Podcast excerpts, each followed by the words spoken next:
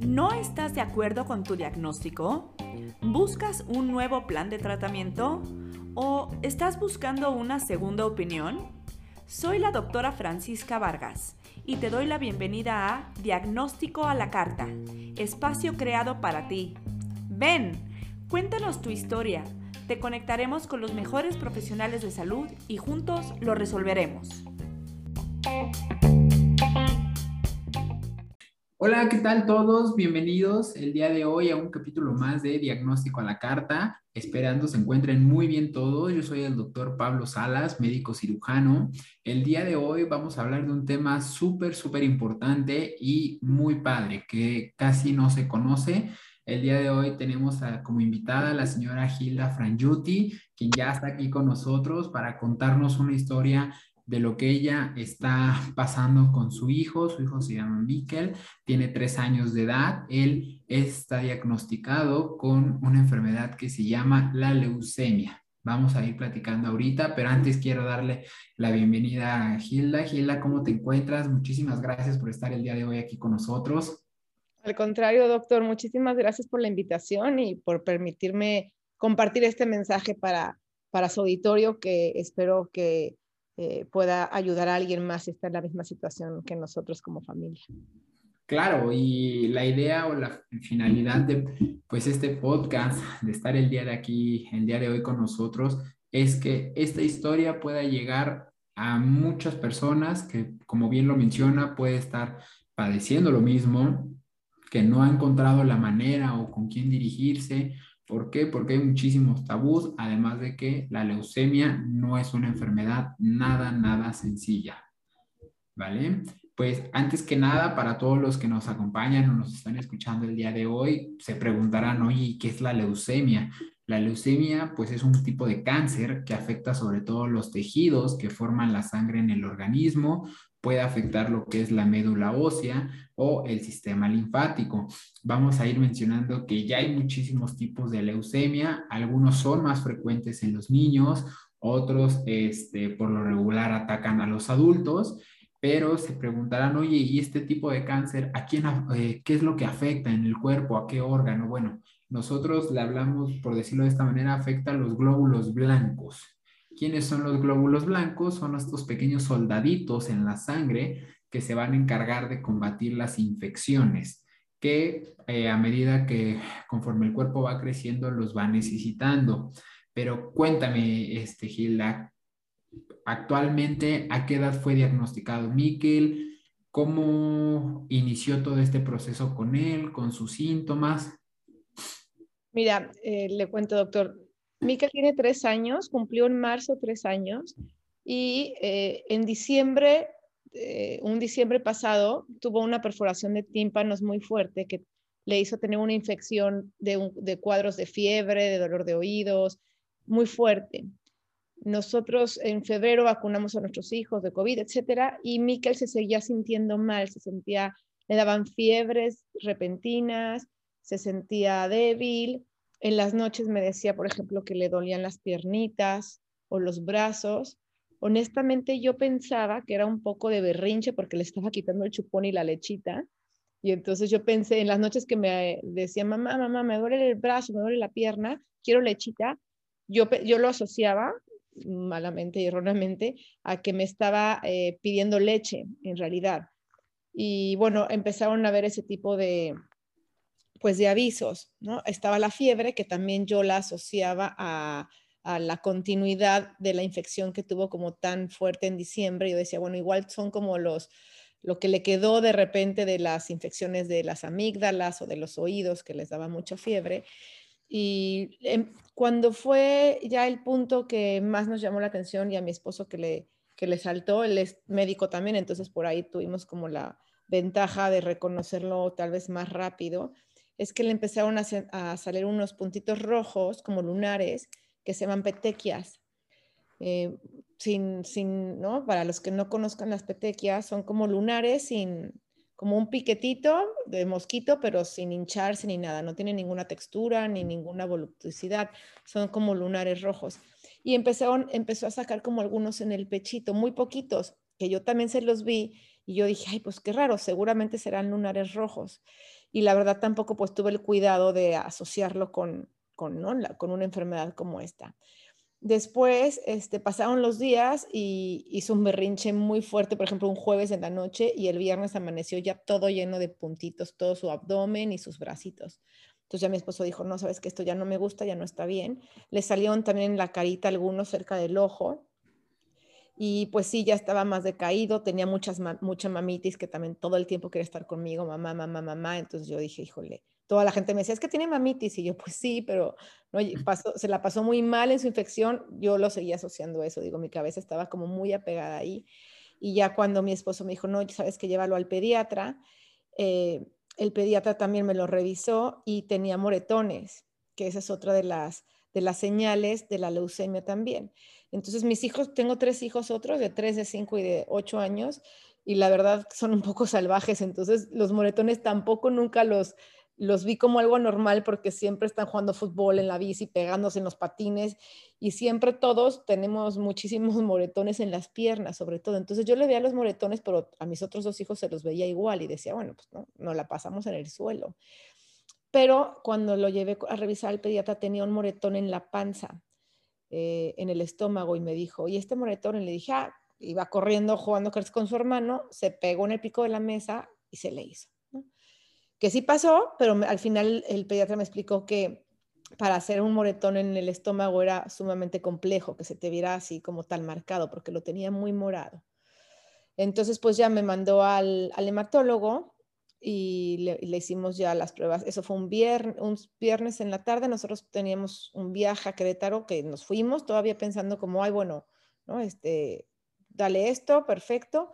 Y el lunes en la mañanita le hicimos los estudios y pues ya a las 12 que nos sentamos con el hematólogo, sí, ¿no? Su cara desde un principio, mi esposo ya también había visto los, los estudios, eh, los otorrinos, o sea, no tiene tampoco nada que ver con, este, con la especialidad de oncología, pero pues no le gustó nada y ya cuando vi su cara dije, híjole, algo no me gusta, no me quiso decir nada, ya luego entramos con el especialista y nos dijo, pues sí, ¿no? No se ve nada bien, este, tiene las plaquetas en prácticamente en cero, o sea, el niño no puede estar jugando fuera, no puede estar caminando, tendrá, tienen que ponerle plaquetas inmediatamente y pues sí, se trata de una leucemia. No sabemos qué leucemia es, ahí nos explicaron también que la leucemia tiene nombre y apellido y subnombre, o sea que los tienen que empezar a tipificar, que ahora la ciencia ya puede ponerles toda la clasificación de leucemia porque cada una tiene diferente tratamiento y diferente pues nivel de, de gravedad. Perdón si no uso las palabras médicas adecuadas, pero no pasa nada. ya usted me, me corrige, doctor. Este, y, ya nos dijeron, no podemos tipificarla ahorita, hay que hacer un estudio de médula ósea, hay que hacerle varios estudios para poder tipificarla, pero se trata de una leucemia. Eso fue como las 12 del día, luego pues ya, ¿no? Nos fuimos a, todo un drama familiar bastante, pues sí, muy choqueante porque, ¿no? Te dan esa información así de, de tú ni siquiera poder dimensionar que tu hijo pudiera tener algo como, como el cáncer. Eh, y en la tarde nos fuimos con, otro, con otra oncóloga que nos, dije, nos volvió a decir lo mismo, si es leucemia, les recomiendo que vean a un oncólogo pediatra, que eso es importante también que sea pediatra. Nos recomendaron con el doctor, con unos doctor en el Hospital de Alta Especialidad de León, nosotros somos de León, Guanajuato, este, que nos atendió también esa misma tarde, lo mismo, revisó los estudios y nos dijo, es leucemia, hay que tipificarla, hay que ponerle plaquetas, el niño ya no, no debería estar saliendo del hospital hoy mismo. Y nosotros les explicamos, mis hijos eh, nacieron en Estados Unidos, entonces nos dijo, pues ustedes tienen la posibilidad de irse para allá, la verdad es que pues no lo piensen, ¿no? El mejor hospital de, de cáncer infantil, hay varios, uno en Memphis, uno en, en Texas, en, la, en Houston y otro, ya no me acuerdo dónde me dijo, este, y mis hijos nacieron en, en, Texas, entonces pues decidimos venirnos a Houston, eh, un poco en todo el, drama y, la, y, el, y, la dificultad de lo que estábamos pasando, porque pues también tenemos otros dos hijos que ¿no? estaban en la escuela, era marzo, o sea, de repente tu, tu, mundo pues se detiene, ¿no? Y te dan una información así como una papa caliente que te dicen, pues a ver, ahora sal, toma decisiones importantes y urgentes, porque nos dijo, tienen que hacer, o sea, la, leucemia te avisa, ¿no? Te avisa, con, pero cuando te avisa quiere decir que tienes que tratarla de manera inmediata. O sea, los días valen mucho. Entonces, pues ese día ya me quedé yo con Miquel en el hospital de alta especialidad. Nos quedamos ahí a dormir, le pusieron plaquetas, le hicieron transfusión de sangre. Eh, y pues ahí en el hospital un poco eh, por WhatsApp y todo, mi esposo y yo decidimos que nos los íbamos a traer a Estados Unidos. Él se quedó investigando todo lo de los hospitales. Y pues nada, acá estamos ahora ya, la verdad, en Houston, en un súper, súper hospital con doctores y especialistas que la verdad es que son de otro planeta. O sea, nos ha ido súper bien, la verdad. Sí, y regresando un poquito, como bien lo comenta, ¿no? ¿Cuáles son los síntomas? ¿Cuál es lo principal? La fiebre. La fiebre, sobre todo, es una fiebre nocturna, que es una fiebre por momentos intermitente. ¿Qué quiero decir? Es una fiebre que va, se está, se va y regresa. Eh, se le da el medicamento, pero el niño como momentáneamente, pero después regresa en un tiempo menor que el medicamento debería de durar.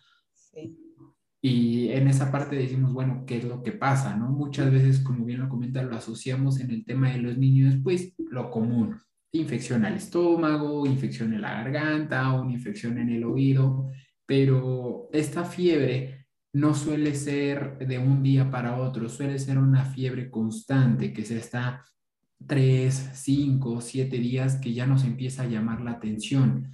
Dos, el niño está como bien, al ser una enfermedad que afecta el sistema sanguíneo, eh, los glóbulos blancos, pues está más, eh, su sistema eh, tiene mayor afección o mayor predisponibilidad a infecciones recurrentes, empieza a haber un poquito de pérdida de peso, ¿Qué pasa? ¿Por qué se preguntarán por qué se, estos moretoncitos? Muy fácil en el niño, un pequeño golpe y ya se hacía un moretón muy grande, ¿no?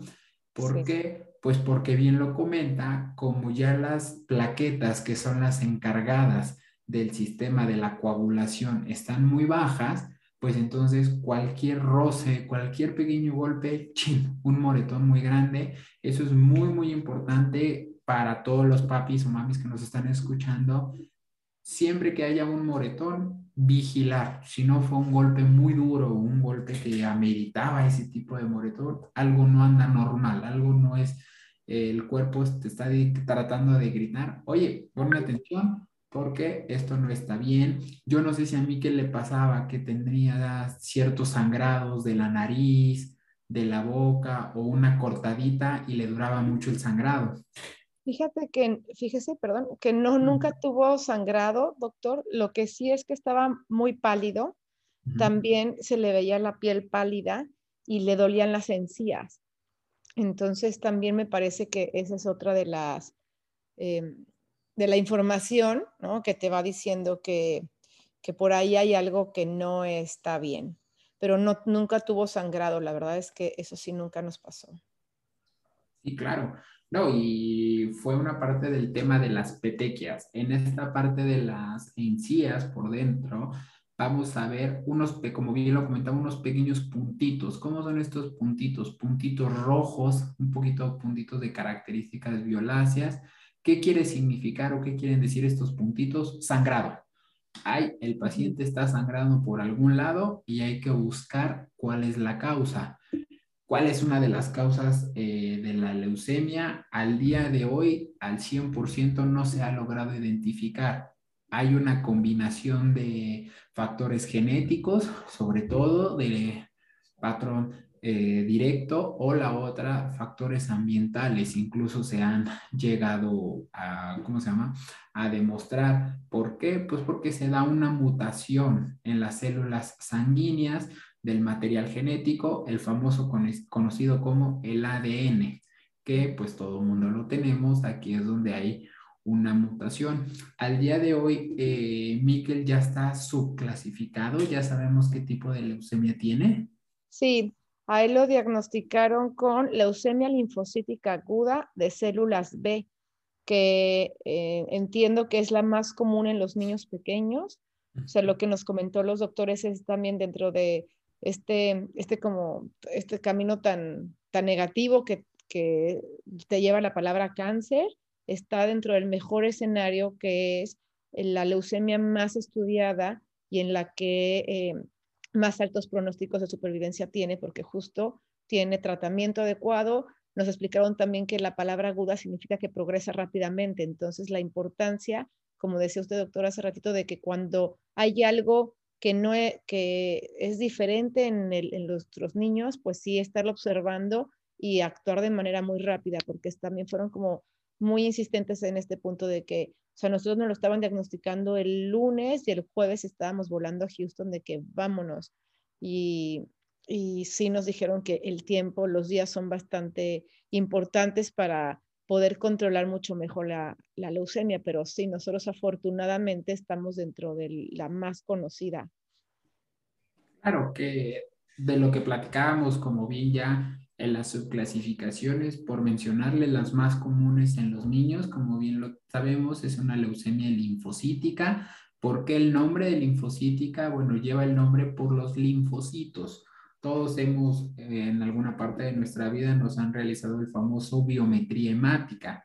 La biometría hemática, pues yo le digo, la mejor manera de explicarlo es, son los soldados, los soldados de la sangre que cada uno va a llevar su función, en este caso los linfocitos, bueno, ¿quiénes son? Son los que forman el tejido linfoide o linfático, que esto, este va a ser el encargado de, eh, de formar a nuestro sistema inmunitario. ¿Quién es? El que nos defiende de todo, de bacterias, virus, hongos, y el sistema inmunitario ha sido el mejor hoy en día en tema del COVID.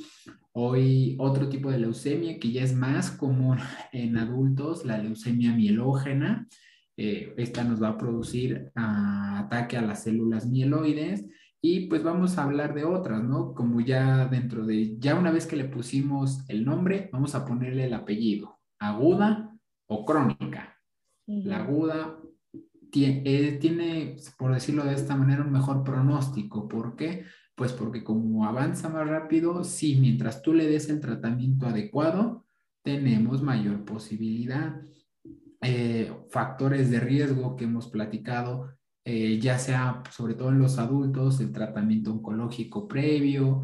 Él se conocía con antecedente de algún familiar materno, paterno. La verdad es que no, nadie de nuestras familias, este, cáncer de enfisema, nada más, o cáncer de piel, pero no había habido otro, otro tipo de cáncer así. Que, son los que sobre todo es el, un factor de riesgo principal en los niños, ya en los adultos puede ser a cierta exposición de ciertas sustancias, el famoso tabaco, que hoy día sigue siendo muy dañino. Eh, cuando ustedes llegan a Houston, a él cómo les explican cómo va a ser su diagnóstico. La sospecha se hace, como bien me comenta, en México, ¿no? Sí, la sospecha se hace en México. Los estudios preliminares este, de la sangre que nos que, arrojaron que estaba dentro del rango de la leucemia y allí nos, allá nos recomendaron, nos dijeron, mira, eh, honestamente eh, el país está pasando pues una situación especial, ¿no? En el tema de medicamentos oncológicos, esa es una realidad y es nuestro deber como médicos decírsela. aquí en México hay muchísimos hospitales también este, súper equipados con unos especialistas de talla internacional. Lo que no hay son medicamentos. O sea, si tu hijo chiquitín necesita, por ejemplo, vincristin en determinada dosis y no hay, pues entonces el pronóstico de, mm, alentador puede bajar o se puede modificar. Eso fue lo que nos hizo en realidad tomar la decisión de nosotros venirnos para acá y agarrar las cosas y en tres días, este, sin pensarlo mucho, hacerlo. Para, eso, para nosotros eso fue un factor determinante que, que no íbamos a, a permitir que el factor de, su de posibilidad de, de vida y de, y de, calidad de vida futura pues fuera a moverse por no poder contar con los medicamentos adecuados, ¿no? La verdad es que tuvimos la fortuna también y, todos los privilegios para poder hacerlo porque tenemos lo, tuvimos el canal este, y, el apoyo de muchísima gente también impresionante, pero decidimos hacerlo muy rápido, casi que ni lo pensamos, fue, no hay medicamentos, podemos poner en riesgo el 90% de probabilidades de esto, vámonos. Y, creo que fue la gran decisión porque luego veo noticias o veo familias que la están pasando muy mal en México y pues no tiene ni siquiera manera de cómo llegar a tener los medicamentos adecuados, ¿no? Entonces nosotros cuando llegamos al hospital, la verdad es que llegamos a un hospital eh, enfocado a niños, donde tienen todo el equipamiento. O sea, llegamos al cuartito y llegaron una, una máquina de rayos X este, al cuarto. Eh, inmediatamente llegaron el especialista del riñón, el especialista del hígado, porque tenía ahí un problema, eh, tenía algunos indicadores también de afectaciones en hígado, en riñón. Entonces, inmediatamente llegamos un jueves en la noche, entramos por urgencias a las 12 de la noche y nos atendieron. Llegaron especialistas del riñón, del hígado, llegaron este, la oncóloga pediatra a presentarse, una doctora de verdad uf, o sea, aparte de, un gran talento, una persona superhumana, que te explican todo como con mucho detalle, con, con, la parte, pues sí, humana de acompañamiento, de que saben en qué parte como familia estás emocionalmente también, y fueron bastante detallados en todo el proceso, nos explicaron que es un proceso largo, que aproximadamente tarda dos años, que el primer año es el más intenso en temas de tratamiento, que el primer mes también es como un bombardeo de varios para prevenir. Nos explicaron también un poco que la leucemia tiene como lugares preferidos donde se esconde como el cerebro, los testículos, donde ahí se,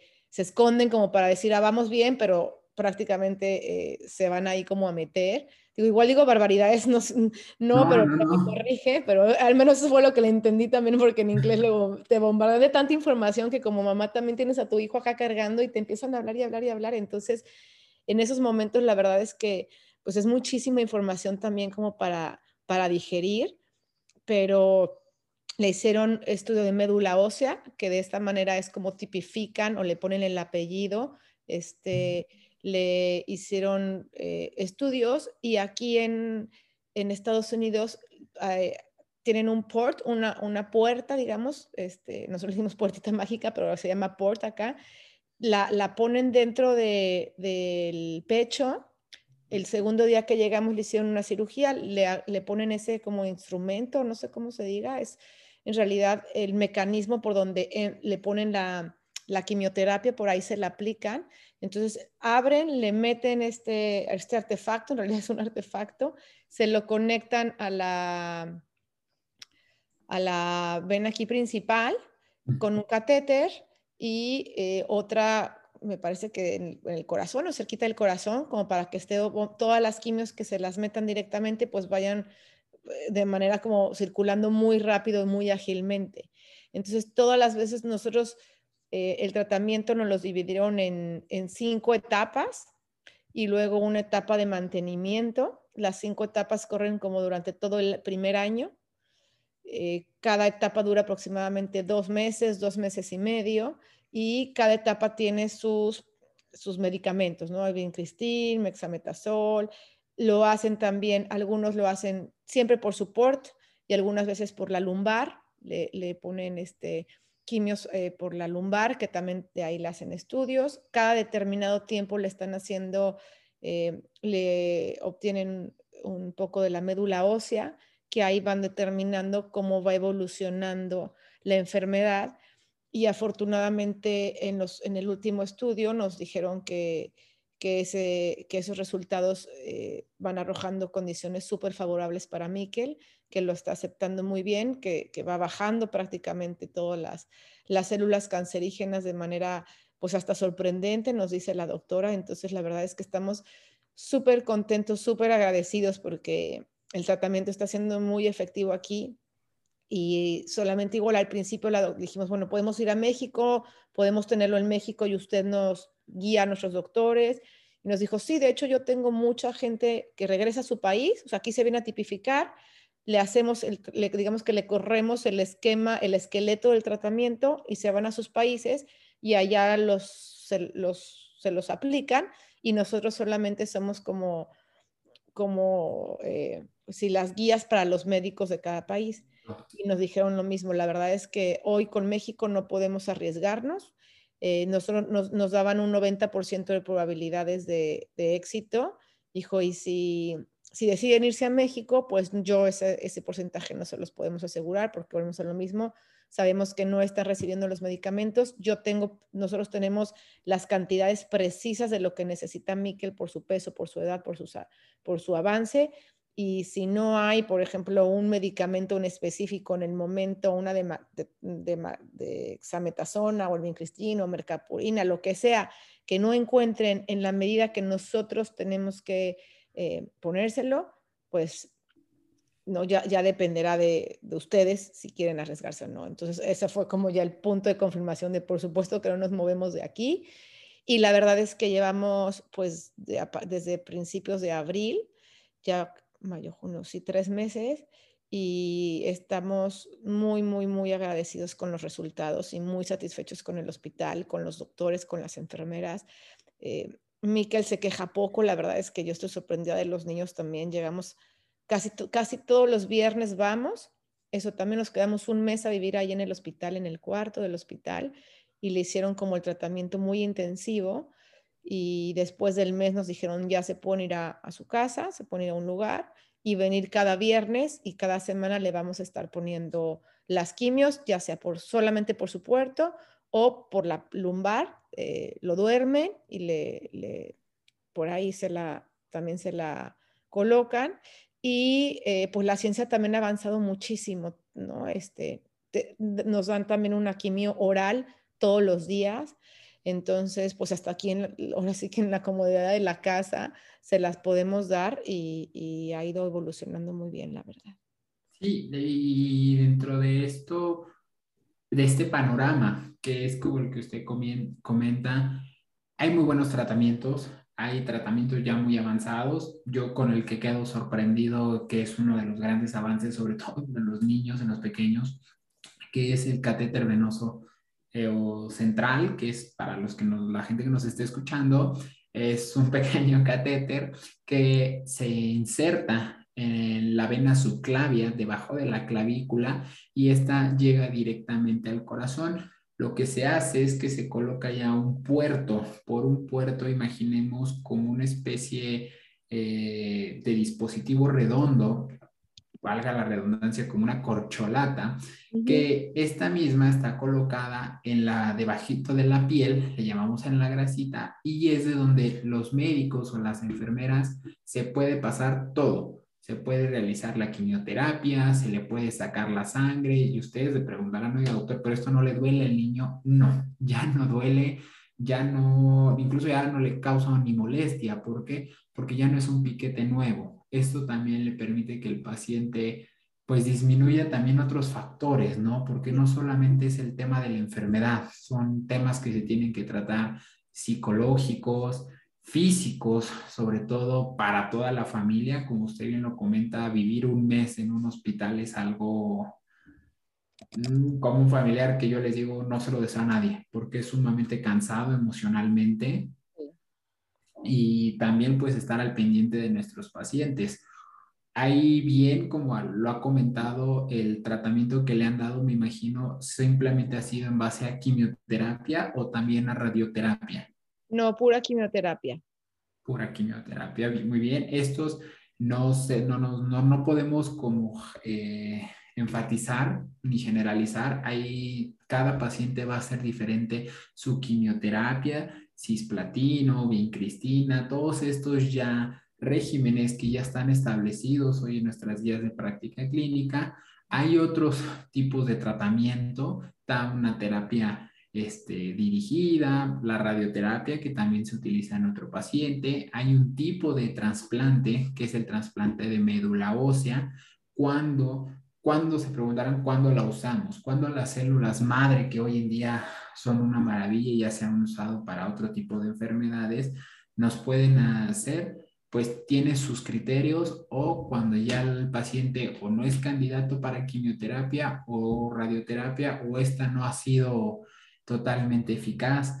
Eh, hay otras que es la inmunoterapia, la ya incluso Hemos hablado de lo que es la ingeniería de células inmunes para combatir la leucemia, que sobre todo en Estados Unidos lleva un avance muy, muy padre, eh, que nos ha permitido, pues, una, atacar la enfermedad cuando comienza, antes de que se agudice o pueda ser irreversible. En el caso de Miquel, no solamente afectó su vaso eh, y sus, su sistema sanguíneo, sino que también me comentaba que el hígado Ok, y, la verdad es que, eh, pues sí, en México, creo que México es uno de los países que cuenta con especialistas muy, muy capacitados. Eh, los tratamientos también han sido muy eficaces. Sin embargo, pues, ¿qué batallamos? El tema de los medicamentos, un tema que no simplemente ha sido para la leucemia, ha sido para muchas enfermedades que hoy en día hay muchos niños con este diagnóstico, con esta enfermedad y no han recibido el tratamiento adecuado. En el caso de Miquel, el pronóstico que les han dado es pronóstico a cuánto tiempo, cuánto tiempo de quimioterapia, tanto en el hospital como en su casa. Sí, el tratamiento le dura un año, digamos la, la parte que le dicen este, de, de, sí, e, e, está en un riesgo estándar, así lo clasificaron, favorable.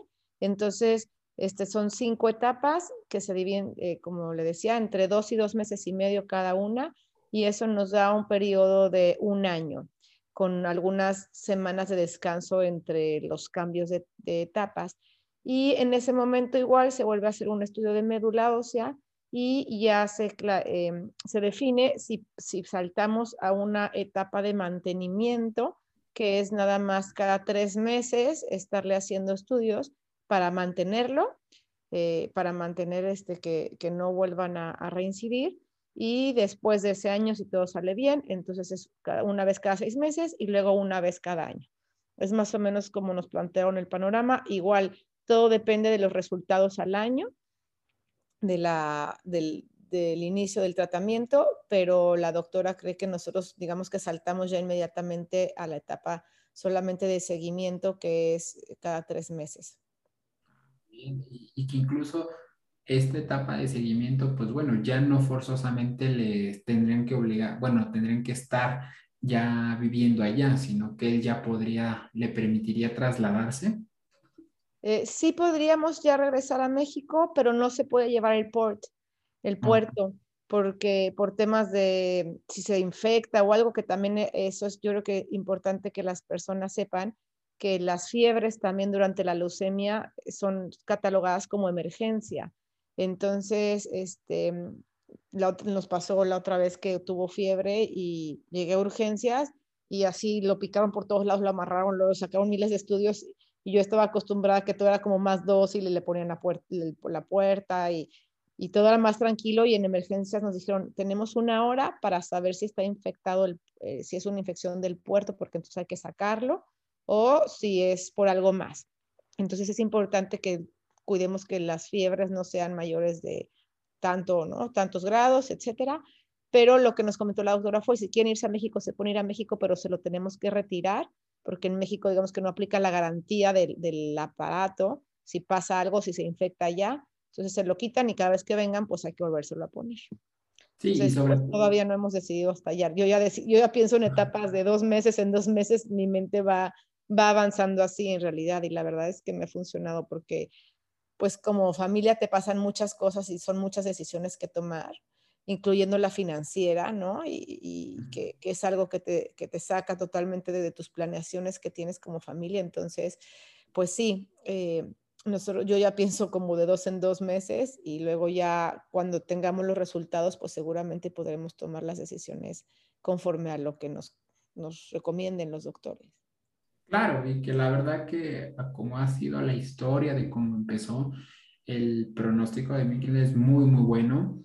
Eh, porque ha disminuido, está en unas excelentes, considero unas excelentes manos y con la mejor tecnología, que también eso pues ayuda bastante, ¿no? No es lo mismo la atención de la leucemia como era hace 10, 15 años, a como es hoy en día y quizás a como sea en 5 años. Eh, quizás en 5 años se logre ya identificar el factor de riesgo, quiénes van a ser los bebés que vienen ya con el riesgo de padecerla.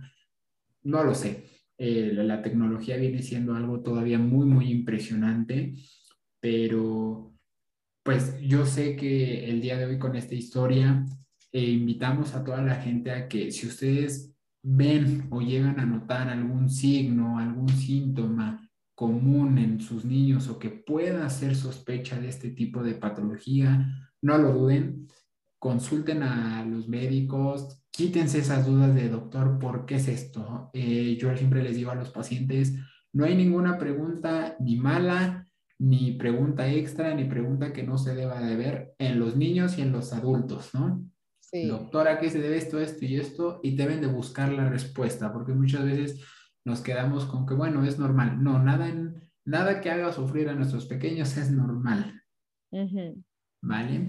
Pues yo le agradezco muchísimo, de verdad, a nombre de todo el equipo y Gilda, que el día de hoy eh, pudiera compartirnos esta etapa eh, que están pasando, su historia, cómo ha sido con Nickel y sobre todo que sabemos que va, va avanzando muy bien, que va a ser todavía falta un proceso un poquito largo, pero que muy pronto él ya va a estar, poder estar de regreso en casa y va a ser una historia que él nos va a poder, nos gustaría que nos pudiera relatar, claro, más adelante. Y pues sobre todo a la gente que si nos escuchan, si tienen alguna duda, alguna pregunta, quizá de con la señora Hilda o con nosotros de cómo fueron los especialistas, con quién sí, qué, qué seguía, pues no duden en contactarnos.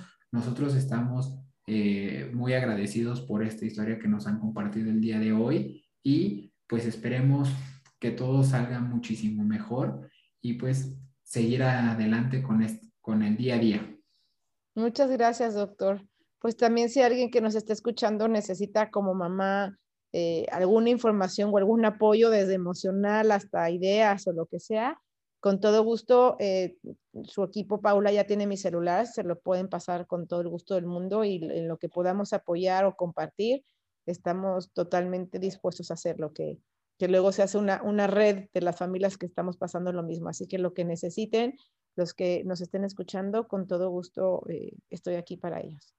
Claro que sí, muchísimas gracias. Pues yo no me despido, eh, no se olviden de seguirnos en nuestras redes sociales y nos estamos viendo la próxima semana para un diagnóstico, para un podcast más, un capítulo más de Diagnóstico a la Carta. Gilda, muchísimas gracias y les mandamos un abrazo. Igualmente, hasta luego.